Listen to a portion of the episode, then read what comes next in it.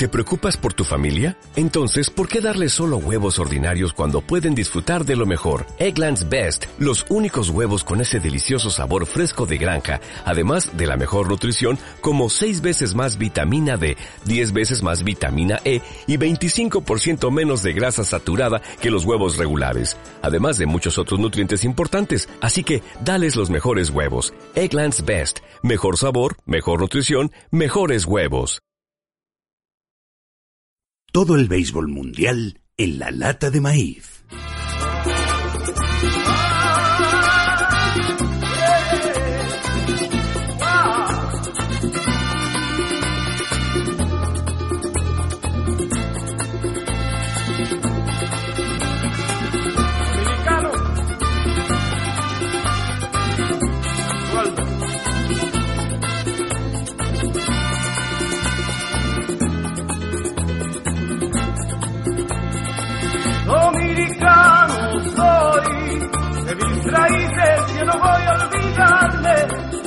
Y volvemos a coger el avión y a viajar por el mundo para conocer cómo es este maravilloso deporte de la pelota en otras partes del mundo. Y yo creo que después de contar tantos países, lo decíamos el otro día por Twitter, creo que son 11-12, hemos contado ya cómo es el béisbol en, en esos países, faltaba uno de, de los básicos, ¿no? Donde se vive el béisbol de forma, pues con muchísima pasión. Así que nos vamos al Caribe, pero primero vamos a saludar a nuestro experto internacional que nos ha ido contando todos estos seriales de béisbol alrededor del mundo. Ramiro Blasco, ¿qué tal Ramiro? Muy bien, Dani, ¿cómo vamos? Bueno, yo creo que era básico ir a República Dominicana, ¿no? Después de cinco temporadas eh, de la lata de maíz, todavía no hemos hablado del béisbol en República Dominicana.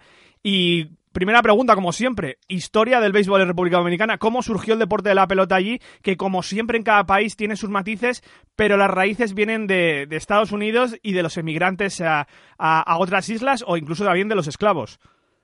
Sí, eh, la verdad es que nos faltaba este, este país que es el absolutamente fundamental. Y la verdad es que presenta, eh, como bien dices tú, ciertas especialidades el, béisbol en su llegada a la República Dominicana. Y en este caso se trata de comerciantes del sector primario cubanos y productores que, eh, huyendo de la guerra de independencia contra España en la década de los 80 del siglo XIX, se establecen en la República Dominicana buscando plantaciones. Allí se encuentran con que sus trabajadores fundamentalmente venían de las Indias británicas occidentales y jugaban al cricket. Y entonces estos, estos comerciantes deciden, bueno, que deben pasarse al béisbol, porque es un tema ya, en aquellos tiempos, es un tema ya de orgullo para, para Cuba. Y hasta incluso pues les proporcionan materiales, les proporcionan indumentarias. Bueno, pues a partir de ese momento se convierte en ese, en ese eh, pasatiempo absolutamente nacional eh, para, para todos los, eh, para todos los trabajadores de las, de las plantaciones, pasando de ahí a todo el país. En 1886 se juega el primer partido y ya en 1890 ya tenemos un, un béisbol profesional, pero bueno, acabó tomando forma, ¿no? Y tomando, y tomando cuerpo durante la, durante la ocupación estadounidense, la primera ocupación estadounidense del, del 16 al 24 naciendo entonces ya las primeras rivalidades, existiendo ya pues un, un béisbol organizado ya, ya de nivel. Y a partir de ahí ciertamente el béisbol en, la República Dominicana ha vivido una relación directa eh, con el poder, ha sido algo fundamental en la historia del país y, ha sido algo utilizado por los gobernantes y sobre todo, bueno, durante la dictadura de... De Trujillo, ¿no?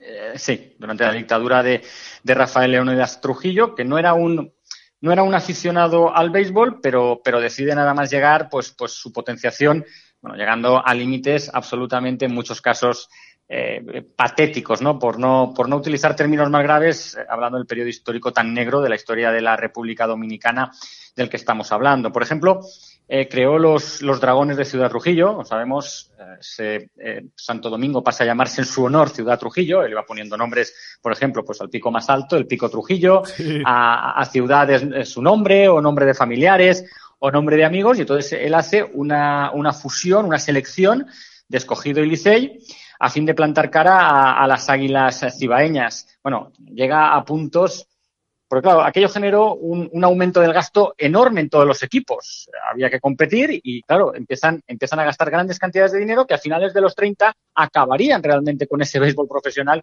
dejándolo muerto hasta, hasta, los, años, hasta los años 50. Pero es que llegan tres jugadores de las Negro Leagues porque se fijaron, el, béisbol dominicano se fijó en las Negro Leagues y empezó a traer mucho talento. Pues llegan uh, tres, tres uh, jugadores de las Negro Leagues a jugar con, con uh, San Pedro Macorís y nada más bajan del avión, se les detiene para que jueguen con los dragones. Realmente los dragones eh, llegaron a, a, a, ganar el campeonato, pues evidentemente, ¿no? Era, era un equipo potentísimo. Además, también construyó, construyó muchos estadios, eh, tres de los cinco estadios que, de, que, que albergan ligas invernales eh, fueron construidos durante los tiempos de Trujillo. Él no era un gran aficionado al béisbol, quien sí era un loco del béisbol era, era su hermano Petán, y eso además en, en, el auténtico sentido estricto, porque además hay un incidente que es bastante conocido, que es que bajó incluso en, en una ocasión el, al diamante para abofetear a un jugador extranjero, André Rogers, un bahameño. En fin, eran, eran tiempos bastante, bastante oscuros. E incluso también se dice que esa, ese, esa dictadura, esa represión, es lo que hizo que el, el, germen, lo que colocó el germen de la migración de los jugadores dominicanos a, a las grandes ligas. Pues eh, Osvaldo Virgil se fue a vivir a, a, Estados Unidos porque su padre, huyendo de la dictadura, se había, se había instalado en, en Nueva York. Y, y de ahí, y actualmente, eh, sigue siendo el, el gran negocio del país eh, gran parte de los, de los estadios son públicos, el Estado organiza el béisbol eh, invernal, convirtiéndolo en un auténtico negocio para eh, el Estado y sobre todo para las empresas privadas eh, que lo gestionan. Vamos, un negocio cuya dimensión en el país es enorme en, en términos económicos, más allá incluso ¿no? de, la, de la enorme importancia que tiene en la cultura y en la, y en la sociedad dominicana el, el béisbol. Sí, porque es totalmente idiosincrático, eso lo respiran las 24 horas del día, los, 36, los 365 días del año. Incluso el béisbol dominicano se puede decir, es que hay muchas estrellas dominicanas en la MLB y se puede seguir mucho el béisbol de grandes ligas, pero, pero no, es el béisbol dominicano el que es más popular, se sigue por la televisión de forma eh, abierta porque no es por canales eh, de pago y está de pago y eh, Ramiro está metido en la sangre de, de, cada dominicano. Es algo cultural. No solo es el deporte rey sino que forma parte de la cultura de la isla. Mira es un lugar en el que el fútbol nunca va a triunfar. Posiblemente sí posiblemente todo el Caribe en 10 años incluso Cuba el, el fútbol sea el el, deporte rey, pero nunca va a ocurrir en, en, la República Dominicana. Además, aunque es un gran exportador de, de jugadores, eh, la afición por los equipos es enorme absolutamente. Y además no es un tema de, soy de este equipo porque sí, no, las familias son de un determinado equipo, el, el, que pasa a ser de otro equipo es una oveja descarriada completamente. Eh, de hecho, cualquier persona que tenga una relevancia política, artística, científica, ¿no? lo que sea, incluso deportiva, eh, no se le, se le, pide que se defina, no es posible que ser dominicano y, pasar de béisbol. Eh, de hecho, la gran rivalidad ¿no? de, de, las águilas y los tigres eh, posiblemente sea la más acérrima que existe. Incluso un estudio del 11 fijó que había un 80% del país que, que, se decantaba por uno u otro equipo. Mira, hay un, hay un artículo que además me acuerdo mucho, este, está, está bastante bien, de Enrique Rojas, para ESPN, en el que dice que el, el, adoctrinamiento a los chavales en el, en el Cibao, desde, vamos, desde que empiezan a tener, eh, a caminar o desde que empiezan a poder entender algo uh, respecto a, a, a, las águilas, solo es comparable al que se realizaba con los niños en la, en la antigua Esparta, ¿no? Además, hay, hay zonas del país muy determinadas, evidentemente, en Cibao, que es la región más poblada del país, eh, prevalece ese, ese, fanatismo ¿no? por las águilas, el sur es de Licey, el ya es un poco más de toros y, bueno, y, un poco de estrellas. En la capital, pues claro, hay una gran, hay una gran uh, mayoría liceísta. Y lo cierto es que es imposible el, el, ser dominicano y, mantenerse fuera de esa, de, ese, de esa auténtica pasión y esa auténtica locura por el béisbol. Pero es que además es, es, es la mayor esperanza social, ¿no? Es, es la esperanza de los chavales que integran las, las clases más bajas, eh, es, es el ser un jugador de las grandes ligas es el, ah, el, estar en las academias instaladas, academias en las que habéis hablado en muchísimas ocasiones, ¿no? que desgraciadamente han pasado de ser granjas a ser mataderos y ya no es tan importante la formación del chaval, ya no es tan importante que el chico eh, llegue, llegue sabiendo inglés, eh, que lleguen pocos chavales pero muy formados, eh, sino que de lo que se trata es de que puedas coger a 800 que saben inglés bien y si no saben y si no saben leer mejor, porque así les engañaré y luego cuando lleguen a Estados Unidos, pues, pues oye, a lo mejor me salen más incluso que cuando los, que cuando los preparaba bien, ¿no? Incluso se habla de, de, de que es peor esa situación de explotación de la pobreza, incluso se habla que es peor eh, eh el, el, esa, esa fórmula, ¿no? O ese, esa cadena pobreza, eh, falta de formación, juventud, que pasa a ser riqueza inmediata, ¿no? Eso que se habla, pues, de esos accidentes, ¿no? Que han sufrido jugadores dominicanos, que se relaciona con este, con esta causa-efecto, como el caso de, de Giordano Ventura. Además, también eh, existe una enorme cantidad de música sobre béisbol, canciones. No estamos hablando como en el caso americano, no estamos hablando que muchas de esas canciones son canciones que se han recogido y se han adaptado al béisbol, que se cantan en los estadios pero no hablan de béisbol, como ocurre en muchísimas eh, ocasiones, o como u otras canciones que son auténticos, pues, eh, cancioncillas un poco infantiles, ¿no? Eh, para, para decir llévame al parque, ¿no? Aquí se trata de, de música elaborada, de, de, música trabajada, de buenas canciones, eh, de canciones de, de, música de calidad que habla de béisbol, así como también merecería tener todas estas canciones un, una sección, un espacio en, en, tu sección de coros y danzas. Y además, muchísimas películas. Existe una gran cantidad de, de películas sobre el tema. Estabas hablando de, bueno, de los dos grandes equipos, ¿no? De la República Dominicana, Tigres del Licey y Águilas Cibaeñas. Háblanos un poco de, del sistema de competición de la Liga Dominicana que ocurre como en el resto de ligas del Caribe o de Centroamérica, ¿no? Tenemos una liga que se supone que es la liga de verano, la liga principal, y luego tenemos la la liga de invierno un poco conectada a, la, a, las grandes ligas y aparte, bueno, un poco de los equipos en general. Has hablado de dos de los principales, pero también hay que hablar de los Leones del Escogido, de las Estrellas Orientales, actuales campeones y, bueno, algún otro que por ahí, como los Toros del Este, ¿no? Que hace unos años fueron sí. también campeones de liga. Sí, la verdad es que se está democratizando en este sentido en los últimos años, ¿no? Con esos, eh, con, con, esas estrellas orientales que llevaron el título a esa ciudad tan, eh, tan beisbolera, ¿no? Como es San Pedro de Macorís. Eh, ciertamente es verdad, bueno, pues que los, el, gran palmarés es el de los Tigres de, de Licey y de las Águilas Ibaeñas. En estas últimas, pues bueno, pues tú en, las Águilas has tenido a, Miguel Tejada, ¿no? O a Mani, o a Ramírez, en Licey ya a José Bautista. Y esos, y esos Leones del Escogido, que, que hasta nada tuvieron eh, eh, a, a, Moisés Salú para en, su gestión, han tenido gente como Alex Rodríguez o, David Ortiz. Esos, esos Leones del Escogido prácticamente podemos decir que en el palmarés es el, el tercer equipo, ¿no? Por debajo de esos, de esos dos grandes. Tenemos una fase regular de, de 50 partidos, cuatro se clasifican para el round robin a 18 y finalmente los dos ganadores juegan al, al mejor de nueve partidos. Eh, siete son demasiado poco, ¿no? Para, para el, uh, para el campeonato caribeño, ¿no? Para el campeonato dominicano. Eh, pero realmente, como dices, ¿no? Se trata de, exportar jugadores en muchas ocasiones a las, a las grandes ligas. El, sueño muchas veces de los chavales, por encima de ese fanatismo, es, es jugar en las grandes ligas. De hecho, eh, estamos hablando que ya son más de 100.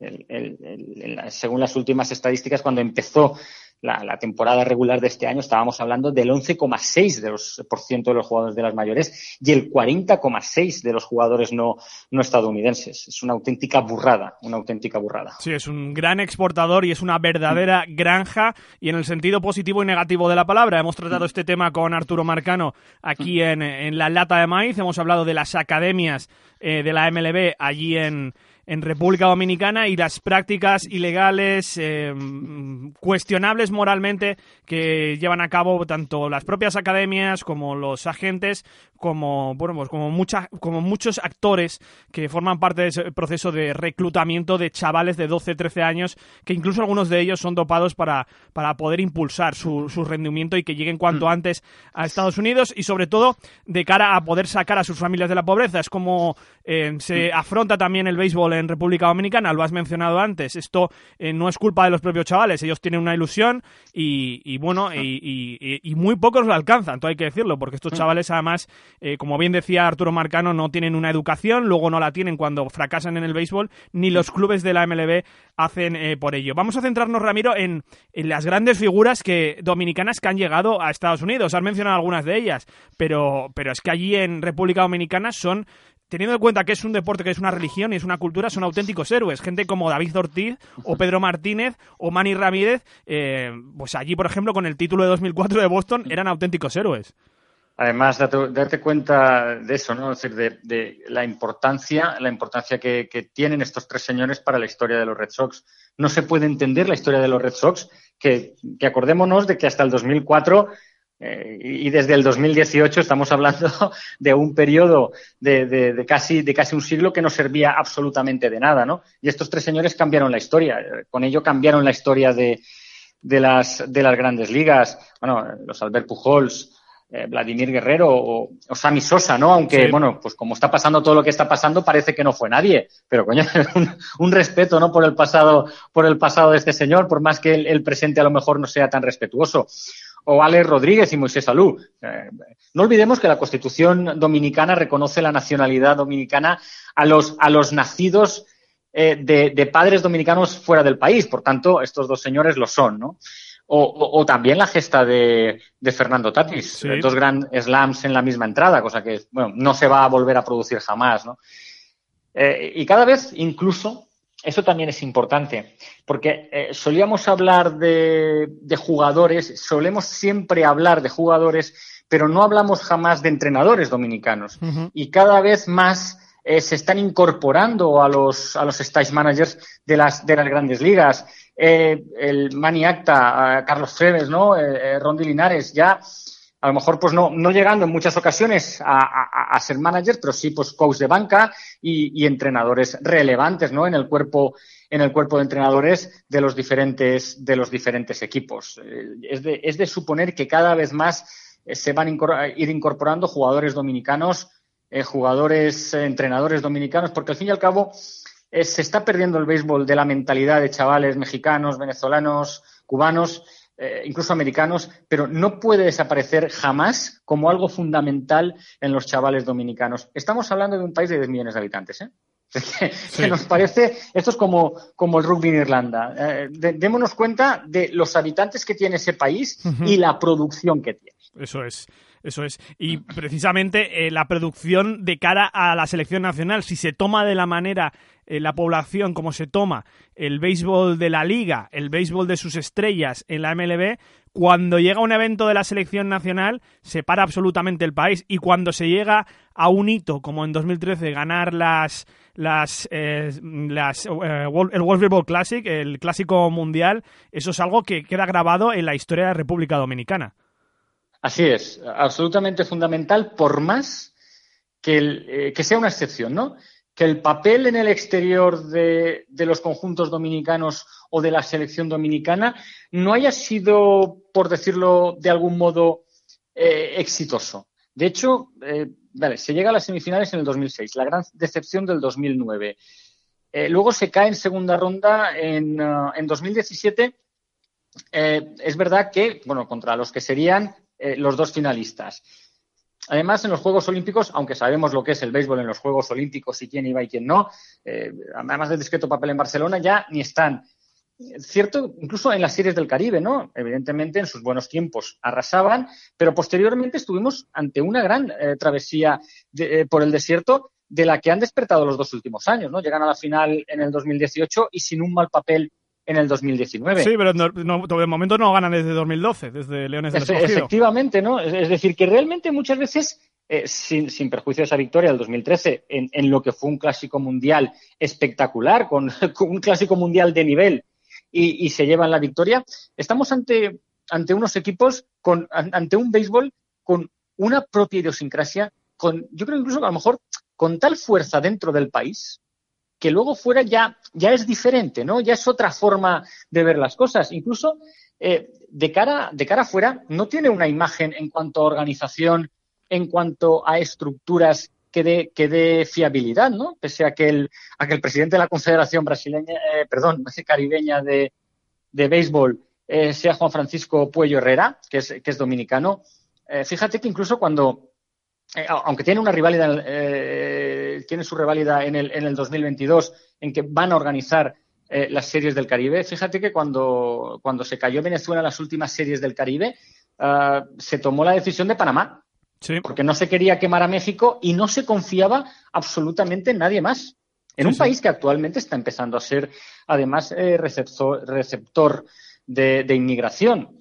No, no existe esa, esa, confianza en el exterior respecto a su posibilidad eh, de, organización, respecto a, sus estructuras. Parece como si, como si se dijera desde el exterior, oye, pues sí, mira, eh, es esa, son, son ellos, están ahí en su, en su isla, viven el béisbol absolutamente como nadie, tienen unas rivalidades absolutamente como nadie eh, exportan, porque, porque la verdad es que, además, ¿no? Por encima de ese interés del béisbol en el país y de ese fanatismo, los jugadores, pues parece un poco, pues eso, ¿no? Como el tabaco o el cacao o los plátanos, ¿no? Se, se producen para, para la exportación pero eso como si fueran, ¿no? Esos los dos, los dos puntos del béisbol dominicano. Sí, la única pata coja, ¿no? Quizás esa falta de, de, estructura para la organización de grandes eventos, en particular eh, la Serie del Caribe, que como bien ha dicho Ramiro, en teoría tendremos en Santo Domingo en 2022. Ramiro, a lo mejor, dime. Sí ni falta les hace, ¿no? O sea, es un poco como, como lo que era en su tiempo el fútbol británico, ¿no? Sí. O sea, quien, quiera que venga a verme. Exacto. Sí, sí, no, es una buena, es una buena filosofía de vida para un país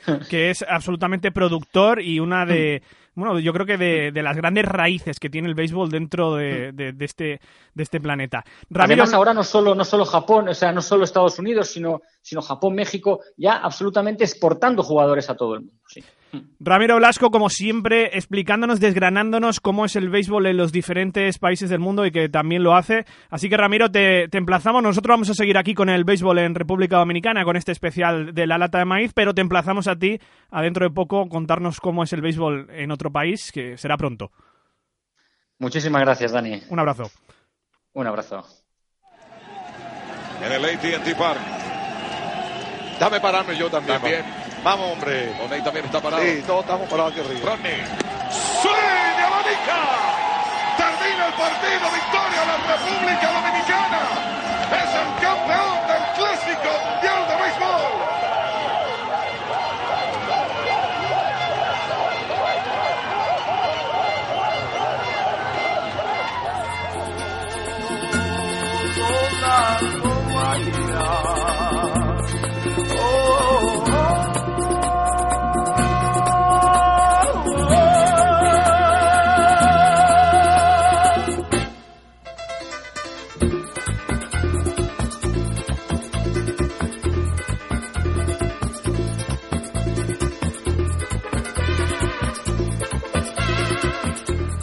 Seguimos con sonidos de Dominicana, Fernando Villalona. Dominicano Soy, una adaptación, yo creo que a los españoles nos va a sonar esto, una adaptación de Gitano Soy, de Chiquetete, nuestro gran artista español que falleció en diciembre del año pasado y nos vamos precisamente con un nativo dominicano para que nos cuente un poquito más en profundidad lo que es el béisbol, esa maravilla de deporte en ese maravilloso país que es República Dominicana. Y nos vamos además con, con un amigo del podcast como es Arvin González que está en Washington. ¿Qué tal, Arvin? ¿Cómo estás? Encantado, Dani, saludos y encantadísimo de formar parte de un podcast al cual le he dado seguimiento los últimos meses desde que lo descubrí. He quedado enganchado y hace semanas que habíamos planeado eh, esta colaboración, incluso también para hablar eh, de los Nationals, aunque no hay muchas cosas positivas que hablar eh, en las últimas semanas, pero sí, encantado de participar contigo y que tu fanaticada en, allá en la, en la península ibérica puedan eh, escuchar un poco de la voz de alguien que creció y vivió por más de 25 años en Santo Domingo, la capital dominicana, los temas que vamos a tratar. Y a propósito de Dominicanos hoy, sí, es un tema emblemático de Fernandito Villalona. Fernando Villalona es un merenguero icónico de acá. Podemos decir que sería como el ejemplo a escala de un iglesia en España. Así es Fernando Villalona en merengue, bachata y bolero en República Dominicana y Dominicano Soy. Es un tema incluso que cuando conquistamos el Clásico Mundial de Béisbol allá en el 2013 en San Francisco, cuando derrotamos a Puerto Rico en la final, ese es el típico tema, ese es el We Are the Champions dominicano. Excelente. A Arvin González le podéis seguir en Twitter, arroba Arvin González, y a través de su podcast y su blog Baseball and Beyond, que por cierto hace unas semanas Arvin me invitó a él y fue un placer charlar sobre béisbol y sobre el béisbol en España, ahí entrevistándome Arvin. Arvin, eh, dominicano como has dicho, de nacimiento, 25 años en esa maravillosa isla. ¿Cómo se vive el béisbol desde que naces allí? ¿Cómo, cómo, cuando eres niño, cómo respiras el béisbol? Desde que tú naces en, en Dominicana, desde que tienes capacidad de agarrar un bat de béisbol, un guante, una pelota, por lo regular muchos padres le inculcan la práctica de la disciplina al niño, lo inscriben en ligas deportivas para que aprendan a jugar béisbol, con la esperanza de que cuando cumplan 16 años y llegue el proceso de firmas internacionales o eh, llamado coloquialmente Julio 2, porque esa es la fecha cada año cuando empieza, firmen un contrato multimillonario con un equipo de grandes ligas. Para nadie es un secreto que en mi país, República Dominicana, no es de primer mundo ni de segundo, es un país que va en vía de desarrollo, pero que esa, esa vía parece que es bastante extensa en cuanto a millas o kilómetros se refiere, y entonces ser un beisbolista en Dominicana es una forma eficaz de salir de la pobreza en la cual no tienes que invertir muchos recursos económicos. Sí tienes que invertir mucho esfuerzo, sacrificio físico, sacrificio emocional, pero la relación costo económico e ingresos es fabulosa para quien logre eso. Naturalmente, menos del 2% logra firmar de los que se presentan a Julio 2 año tras año. Pero esa es la cultura del dominicano. Ven el béisbol como un entretenimiento, como el pasatiempo nacional, como una vía para olvidarse de los problemas políticos, de la delincuencia y también como una alternativa más de que la descendencia salga de la pobreza. y en el día a día me estás diciendo, desde que naces lo puedes respirar, ¿no? Lo puedes mamar y puede ser tanto una... Bueno, básicamente mucha gente se lo toma como una vía para poder salir de la pobreza, ¿no? En el día a día tenéis ligas, tenéis, el supongo, críos jugando en la calle, tenéis eh, ligas inferiores. En comparación con la MLB, ¿qué se sigue más? ¿La Liga Dominicana o se sigue más las grandes ligas? No, la Liga Dominicana es una religión. Los eventos televisivos, y eso lo digo con conocimiento de causa porque trabajé eh, ligado a empresas que marcan el rating, los eventos que más eh, rating marcan son las finales de algunos campeonatos de la Lidón, de la Liga Dominicana de Béisbol Profesional, y los premios soberanos, que son los Grammys dominicanos, por llamarlo de alguna forma. Así, de, así de grande es la pasión del dominicano por, por la liga doméstica, que la sigue más que el béisbol de Estados Unidos por razones obvias. La liga doméstica tiene los partidos gratis en televisión nacional, todos los partidos. Eso no sucede igual en, en grandes ligas, donde sí tenemos un canal, un canal como CDN, cadena de noticias, y, CDN Sports Mats, la filial deportiva de la planta televisora, que tiene los derechos para transmitir, transmite a diario a veces los fines de semana también transmite dos partidos, no estoy muy familiarizado con, con la parrilla de oferta porque estoy fuera del país ahora, pero también en, radio, a diario, en diferentes emisoras te encuentras con por lo menos dos emisoras que transmiten eh, partidos de béisbol a nivel eh, metropolitano y otras a nivel nacional, o sea que tiene alcance en, en el país. Pero ¿qué sucede con la liga doméstica? que el jugador de AA, de AAA, de clase A fuerte, que no puede subir a grandes ligas, pues su familia, sus allegados, los pueden disfrutar allá, porque allá tienen espacio. Ese, esa es la diferencia, eh, diría yo. Y por la pasión, claro. allá tú naces o siendo liceísta, el licey tiene 22 campeonatos, o siendo aguilucho, que tienen 21, o siendo de los leones del escogido, escogidistas, que han ganado 16, pero en esta década han ganado 4 tuvieron una sequía de 18 años, pero ya regresaron con mucha fuerza y han ganado cuatro. Y el campeón, que para quien no sepa, la Liga Invernal Dominicana, igual que las otras, inician, las otras del Caribe me refiero, Venezuela, Puerto Rico, México, ahora Cuba, también Colombia, Panamá, Nicaragua, inician en octubre, en alguna fecha de octubre y finalizan en alguna fecha de enero, para ya la primera semana de febrero iniciar lo que es la Serie del Caribe, el evento de clubes campeones de diferentes naciones. Pues, eso es. Ese equipo que conquistó ahora, en enero pasado, hace cuatro meses, Estrellas Orientales es el equipo que juega en San Pedro de Macorís. San Pedro de Macorís es la tierra de Samuel Sosa, de Sammy Sosa, de Robinson Cano, por mencionar los dos ejemplos, yo creo, más representativos, pero hay otros también que, que son de allá, como Tony Fernández y eh, muchísimos más que no voy a eh, perder tanto tiempo en eso, pero es el equipo de la ciudad icónica por muchas décadas de, en materia de exportar peloteros a grandes ligas. Y oh sorpresa, ese conjunto tenía más de 50 años que no ganaba una corona, 51 para ser específicos. Impresionante. Logró, sí, logró el campeonato en, enero ante sus rivales de la región este, los Toros del Este. Y eso fue un, un evento tan significativo que te cuento, Dani, amigos que nos escuchan, habían dominicanos que viajaron de Estados Unidos de acá hacia allá en enero porque quieran ser testigos de eso. Eh, un auténtico hito ¿no? del béisbol eh, dominicano. Me estás comentando dos cosas. Por un lado, y además te quiero hacer dos preguntas. Vamos a empezar por la primera. Lo último que me has comentado. Eso de que hasta dominicanos que viven en Estados Unidos han viajado a República Dominicana a ver partidos. ¿Cómo se viven los partidos? ¿Son una auténtica fiesta, como por ejemplo son eh, en Cuba? ¿Cómo va la gente a los estadios? Porque siempre que contamos cómo es el béisbol en otros países, también contamos cómo se vive el béisbol en los estadios. Y en cada país es absolutamente diferente. Y yo creo que en casi todos es diferente de cómo se vive en Estados Unidos, que es más como un evento familiar, ¿no? De paso, vas a comer, vas a beber, pero yo por lo menos por lo que he oído en el resto de países, sí que vas a ver el juego y además es muy festivo. Supongo que en Dominicana es algo parecido. Correcto. En Dominicana mezcla el, el, tema familiar, sobre todo los fines de semana, cuando los niños no están en las escuelas y muchos padres no están de trabajo. Y también el tema de la pasión. Allá se vive con una pasión, wow, que yo la compararía, no la igualaría, pero hiciera una comparación a escala con, el fútbol en Sudamérica, por ejemplo.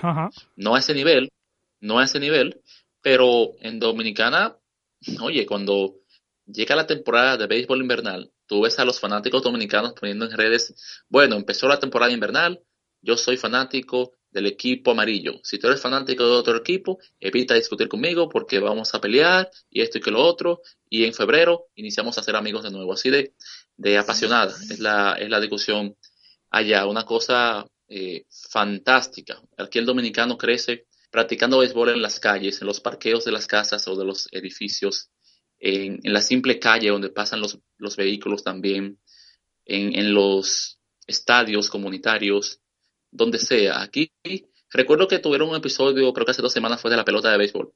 Bueno, pues un, episodio no, un, apartado dentro del episodio, quiero decir. Y aquí también se, se, aquí, wow, tengo la costumbre de que estoy en Dominicana y no estoy allá. Allá en Dominicana, se crea la pelota de béisbol con lo que sea. Si no hay dinero para una pelota de verdad, se crea con medias, se crea con papel, papel de baño, se deja que se seque con papel de, de los cuadernos de ir a la escuela, Cualquier instrumento que tú lo puedas dar la forma similar a una pelota, se utiliza ya. Y con un palo de, escoba o, de, mapo también se utiliza. Se, no sé si conoces eh, lo que es la vitilla, Dani. Sí, cuenta. Desarrolla sobre todo para los oyentes. Yo sí, pero los oyentes seguro que no.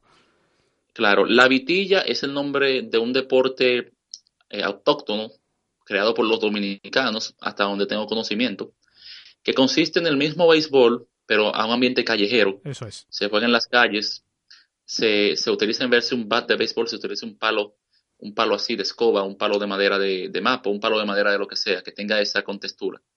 Y en vez de la esférica, la pelota tradicional del béisbol, se usan, bueno, son como las tapas de los botellones de agua. Tienen esa forma. Eh, quien tiene dinero compra la vitilla convencional, que viene, e, es más resistente, pero quien no tiene dinero toma las tapas, toma dos tapas de botellones de agua y las une con alambres y ahí tiene su vitilla.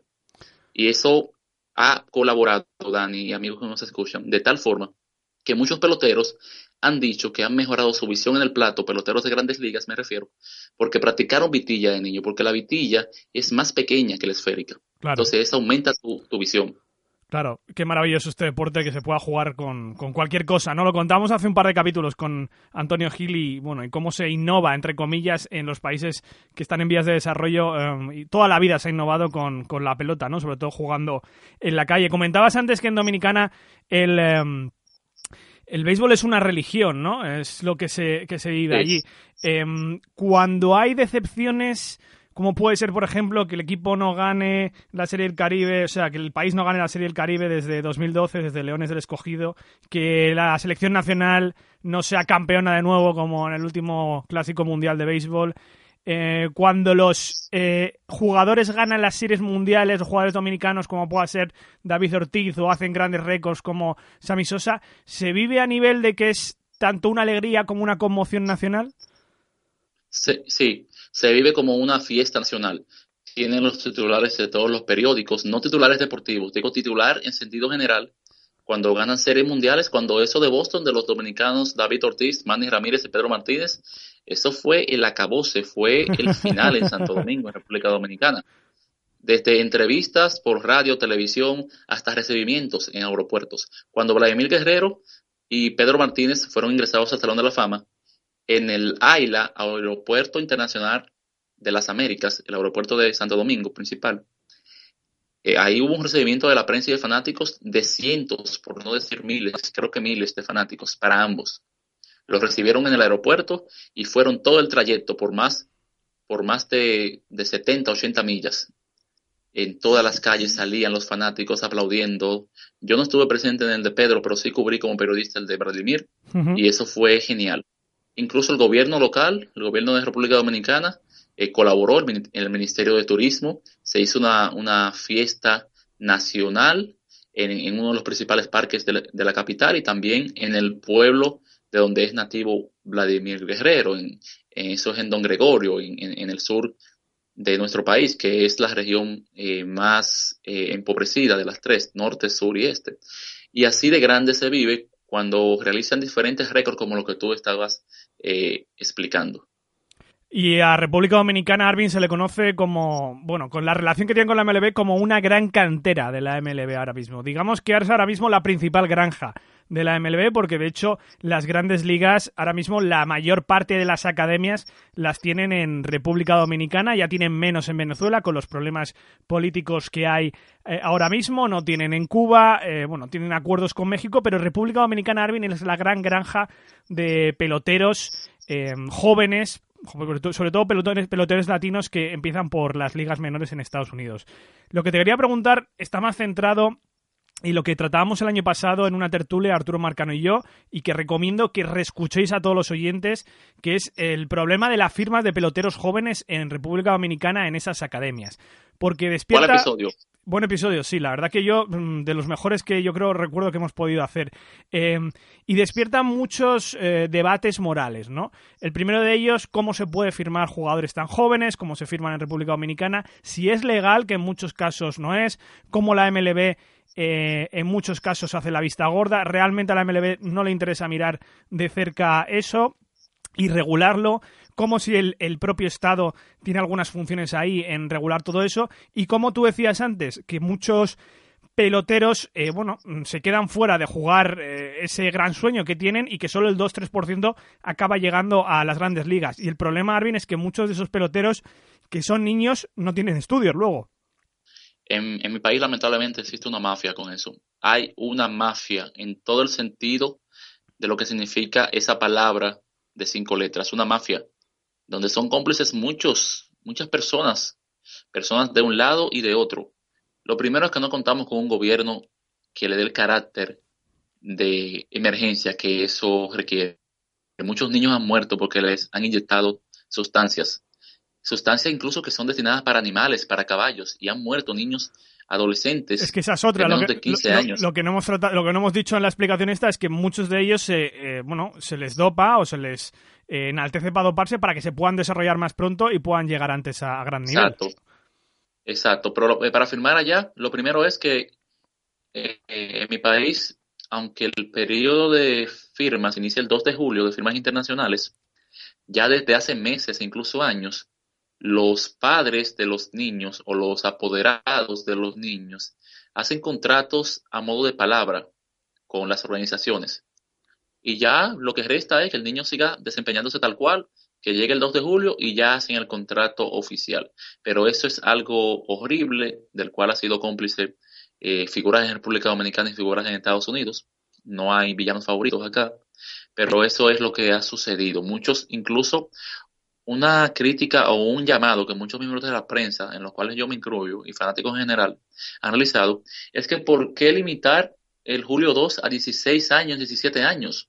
Si hay talento allá con 18, 19, 20, que tiene talento para eh, llegar algún día en grandes ligas, más no lo firman y ese talento se va a España, Italia, Japón, eh, Asia en general, eh, Liga de Verano de México, y las grandes ligas se pierden de disfrutar un gran talento así, por ese reglamento arcaico y poco funcional que, que, tienen establecidos. Vamos a ver ya cuando venga el próximo pacto colectivo si se implementa el draft, si hay sanciones para los que cometen delitos, pero hay que ver. Pero es un tema muy espinoso muy vergonzoso. A mí como dominicano me da vergüenza que no se le haya dado el carácter de importancia necesario ya para que el comisionado del béisbol, por autoridad o por mandato del presidente de la República o del Ministerio de Deportes, pues tome cartas en el asunto y le diga a grandes ligas, no, en mi país usted sigue mis reglas. Si quiere firmar a niños o adolescentes, tiene que seguir estas reglas, pero no allá no existe ese tipo de limitaciones para organizaciones extranjeras. No, no veo que haya la voluntad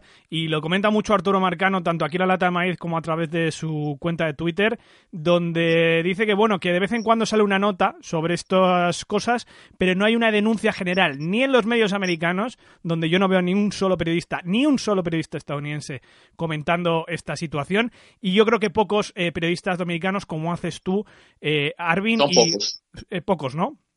Sí, Natanael Pérez Nerón, Nestalí Ruiz son dos que me llegan a la mente, pero sé que hay más. Bien Araujo también, sí. Nestalí Ruiz hizo un articulazo el año pasado que fue a raíz un poco de, de cómo comenzamos esa tertulia a Arturo y yo, y, la lata de maíz se compromete a seguir contando este tema, porque lo hicimos el año pasado a través de una tertulia con Arturo Marcano, lo estamos haciendo ahora hablando del béisbol en República Dominicana con Arvin González, nos está contando desde dentro cómo se viven las cosas y cómo él lo vive como dominicano, y yo me, me emplazo a, hacer una segunda parte de esa tertulia, porque es muy importante que respetemos este deporte desde su base, y que se trate a los niños como se tiene que tratar, como son niños en formación de un deporte, pueden tener un gran talento, pero esto, de alguna manera, hay que denunciarlo, Arvin, y hay que, hay que regularlo, sobre todo porque no se puede permitir que chavales en una edad muy temprana se les explote de tal manera, no se les dé una educación, muy pocos clubes de la MLB lo hacen, y que encima se les dope. Exacto, una acotación a lo que mencionaste previamente, ya no existen academias, las seis academias de Venezuela se trasladaron a Dominicana por la situación que, bueno, tú mejor que yo conoces, que está más unido a, Venezuela, y ya es la gran, no la gran granja, es la única. La única, sí. Y eso de, y eso de que Dominicana es el máximo exportador de peloteros a grandes ligas no es de ahora. En los últimos, me atrevería a decir, por lo menos los últimos 15 años, yo sé que sí. Pero sé que si me pongo a investigar voy a encontrar más data y quizás los últimos, las últimas tres décadas han sido dominicanos la mayoría de extranjeros. Pues sí, la verdad, y además todos bastante buenos. Una cantera eh, nutrida, ¿no? Nutrida y de mucha, y de mucha calidad. Solo hay que ver los dominicanos que tenemos ahora mismo en, en las grandes ligas. Arvin González contándonos lo que es el béisbol, cómo se vive con esa pasión y como siempre, casi todos los países, pero particularmente en el Caribe, este gran deporte de la pelota en eh, República Dominicana. Arvin, te emplazamos algún día a que nos hables de los Washington Nationals, que los cubres allí en la, en la capital de la nación. Por lo menos lo que, lo que puedas cubrir de este año que de momento no, no es mucho destacado. Así que por aquí estás invitado. Un abrazo y gracias. Muchísimas gracias, Dani. Claro, cuenten conmigo. Yo estoy cubriendo los Nationals acá para Grandes en los Deportes, el programa líder en béisbol en República Dominicana con Enrique Rojas, Dionisio Soldevila, también Carlos José Lugo y el caso de Kevin Cabral, donde Arturo Marcano tiene participaciones esporádicas también, fungiendo como asesor legal. Un abrazo, Arvin. Hasta otra. Nos encontramos dominicano y no digo que mi raza sea la mejor del pueblo,